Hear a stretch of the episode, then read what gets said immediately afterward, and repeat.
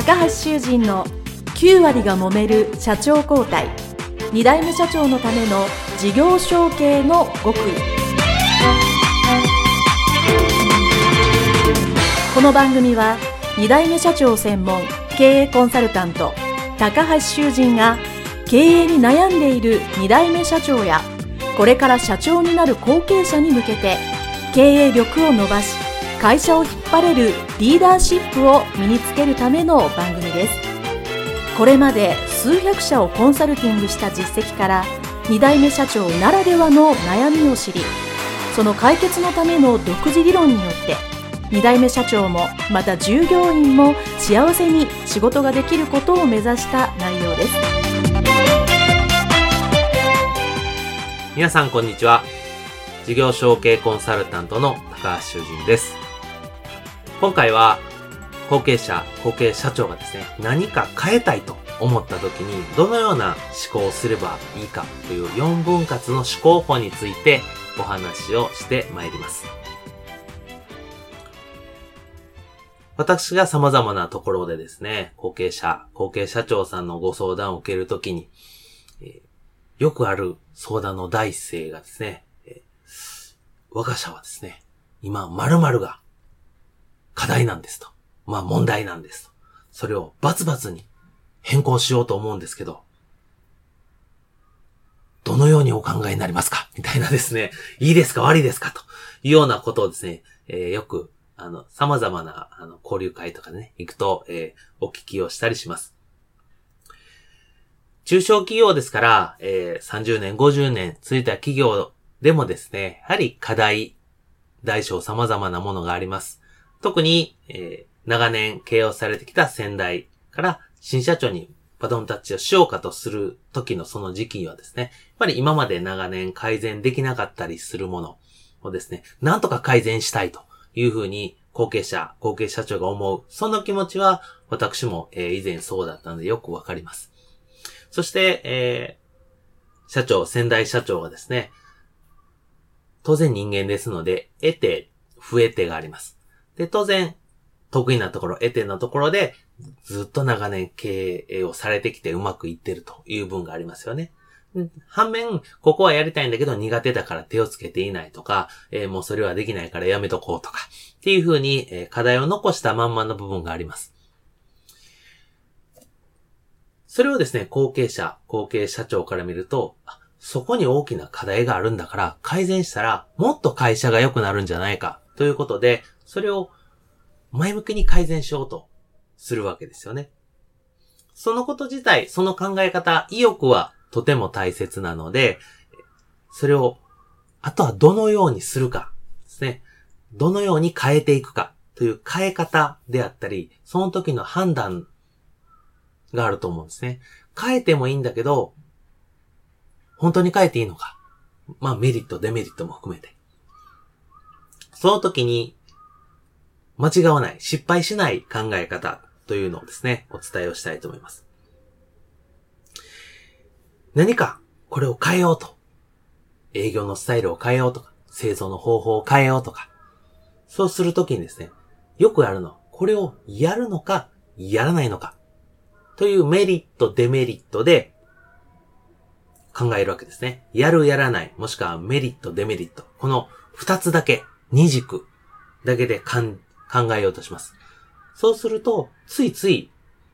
話がまとまらなかったり、ごちゃごちゃになるというようなことはですね、結構あると思うんですね。その時に私がコンサルティングの現場でよくやるのは、じゃあそのやるやらないメリット、デメリットをそれぞれ分解して考えましょうというふうに言います。今お聞きした皆さんもですね、ん？とですね、一瞬、えー、何を言ってるかわからなかったと思うんですけど、何かをするとして、新しい営業方法なり、経理の仕方を変えるなり、人材の評価を変えるなりするときに、いえ、それをやることのメリットとデメリットがまず二つありますよね。そして逆にそれをやらない。やらないとしてのメリット、デメリットが二つあります。つまりこれで、やるメリット、デメリット。やらないメリット、デメリット。この四つ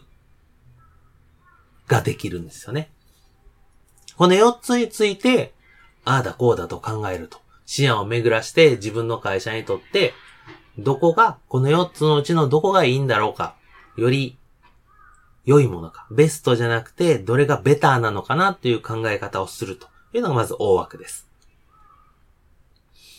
ついこの間ですね、受けた、えー、ご相談をですね、少し、えー、例題ということでお伝えをしていきたいと思いますけど、まあ、ある会社さんがですね、えー、まあ、営業系とか卸売の会社さんなんですけど、えー、売るのにですね、得意先に売るのに値引きばっかりして売ると。まあ、これは監修でずっともう、えー、先代の時代からやっておられたようなんですけど、後継者が新社長になって、この値引きをなんとか変えたい。できればやめたいと。いうことをですね、えー、社内で相談されたんですけど、当然その、やるやらないでケンケンガクガクになりまして、なかなか話がまとまらないというところで私のとこにご相談が来ました。その時に私は同じように言ったわけですね。わかりましたと。じゃあそれやるやらないメリット、デメリットをですね、今かなり混ざってますので、もう少し明確にして、最終的なご判断は、えー、総合的によりベターなものを、えー、考えてくださいね、ということにしました。では、まず、その値引きね。ある製品の値引きをする。値引きをしたとしてのメリット、デメリットは何かというとですね、値引きをやるメリットは、当然、相手が値段下がるから買いやすくなりますね。そして、営業する方としては、いや、こんだけ安くなりましたから、値引きしました、頑張りましたよっていうことで営業しやすい。そして、この値引きというのは、ベテランだろうと、新人だろうと、一緒ですね。同じようにできます。つまり、誰でもできるっていう、これメリットですよね。が一つ。これがやる側のメリット。もし値引きをやる、そのデメリットは何かというと、当然値引きをした分、それは売り上げが減るというよりも、利益が減ります。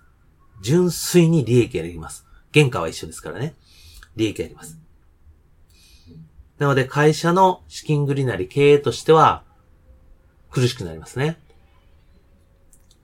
あとはですね、その値引きを一回して売ると、その次も値引きをしないと売れないという状況に陥りますので、どんどんどんどん会社としては苦しくなる。というのが、やるデメリットです。値引きをやるデメリット。では、今度逆に値引きをやらないメリットは何かというとですね、当然値引きをせずに売りますから、元の価格、まあ、低価というか初期価格で売れますので、値引きするよりも収益が確保しやすいですね。そして当然値引きをしないという態度はですね、その会社の姿勢であり、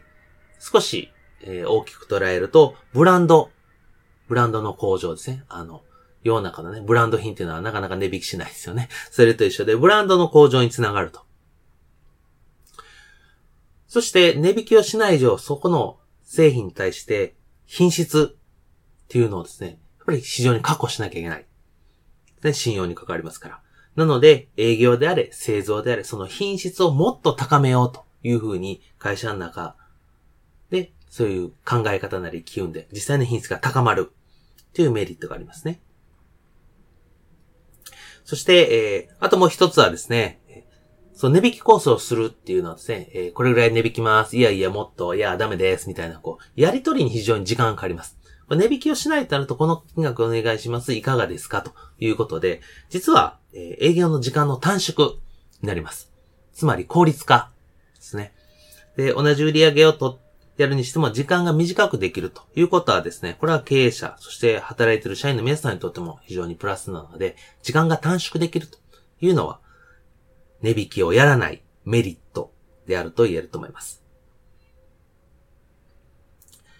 そして最後ですね、値引きをやらないとするとのデメリット。えー、これはですね、値引きをしないことによって、あ、じゃあ値引きしないんだったらいいわっていう、あの、販売の機会を、えー、失うですね、えー機会損失と言いますけども、そういうチャンスを逃す、売る機会を逃す、売り上げも減るというようなことがですね、一つあろうかと思います。えーそしてもう一つはですね、えそれ対応する人間のですね、硬直性と言いますけども、これしかやりませんということで、柔軟な対応をしなくなるということで、いや、そこはもう決まった形しかできないからね、というふうに思われることもあるので、それもデメリットかなと言えると思います。今言ったですね、えーこれはまあ値引きというふうに、え限定しましたけど、値引きをやるメリットとデメリット。やらないメリットとデメリット。この4つをですね、総合的に考えて、どれがいいのかなと。当然これ会社さんによってですね、えー見解というか、違うと思います、製品によっても変わるでしょうし、当然この値引きに関しても、えー、10%なのか20%なのか30%なのか、そう、値引き率によっても当然この答えは変え、変わってくると思うので、これそれぞれに対して皆さんがですね、やるメリット、デメリット、やらないメリット、デメリットについて、まずは、後継者、後継社長の皆さんが自分で一つ案を考えてみるというのがですね、社員さんの前で話す前に頭を整理するのに有効です。で、この中でじゃあどれがいいかなと。当然その利益の観点から見たらこれやとか、お客様の満足度から見たらこれやって。これもですね、見方によって重要、あの、答えが変わってきますので、まずその軸足を決めるということも同時に大切になってきますので、非常に議論がですね、えー社員の皆さんとの話し合いと議論が深まりますし、その後の納得度っていうのはですね、えー高まってきます。ですからこの物事をですね、判断するときに、この4つの分割思考方向で、えー思考法で考えていただくことによって、ついついやるやらない。だとですね、もう対立しかないわけですよね。揉めるしかないと。で、最後は感情的になる。っていうことになっちゃいますので、えそういうことは誰も望んでいませんから、落ち着いて冷静に話すために、あえてこの4つの考え方、分割層を使うというのがですね、後継者、後継社長の皆さんにとっては、一つ経営のテクニック武器になるんじゃないかなと考えております。はい、今回は物事を判断するときの4分割思考法についてお伝えをしました。それでは今回は以上にしたいと思います。皆様ありがとうございました。